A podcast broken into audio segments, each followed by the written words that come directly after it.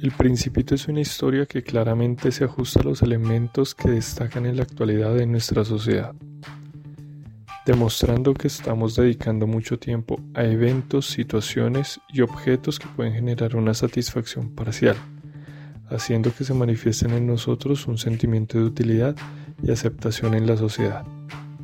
Sin embargo, es importante recordar que existen cosas más sencillas, simples y que enriquecen mucho más emocionalmente. Por ejemplo, es en estos momentos de pandemia en donde por fin hemos llegado a entender esa necesidad de estar en continuo contacto con personas. Se está demostrando que una de las necesidades humanas más importantes está enmarcada en procesos de construcción de relaciones sociales de manera permanente, que pueda ser de tipo familiar, laboral o simplemente recreativas. Somos humanos y por eso siempre estaremos en proceso de construcción a través de cada una de las relaciones que se dan en nuestro entorno.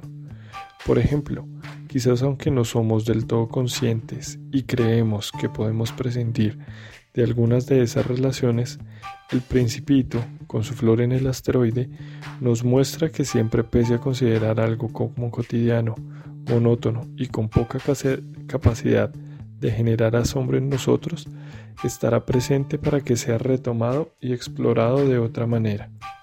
Adicional a ello, las múltiples interacciones que fue desarrollando el principito en sus viajes le permitieron establecer prioridades emocionales. Por, por, esa razón es que las interacciones humanas son necesarias, ya que su función es promover la reflexión crítica de cada uno de los eventos en nuestra sociedad.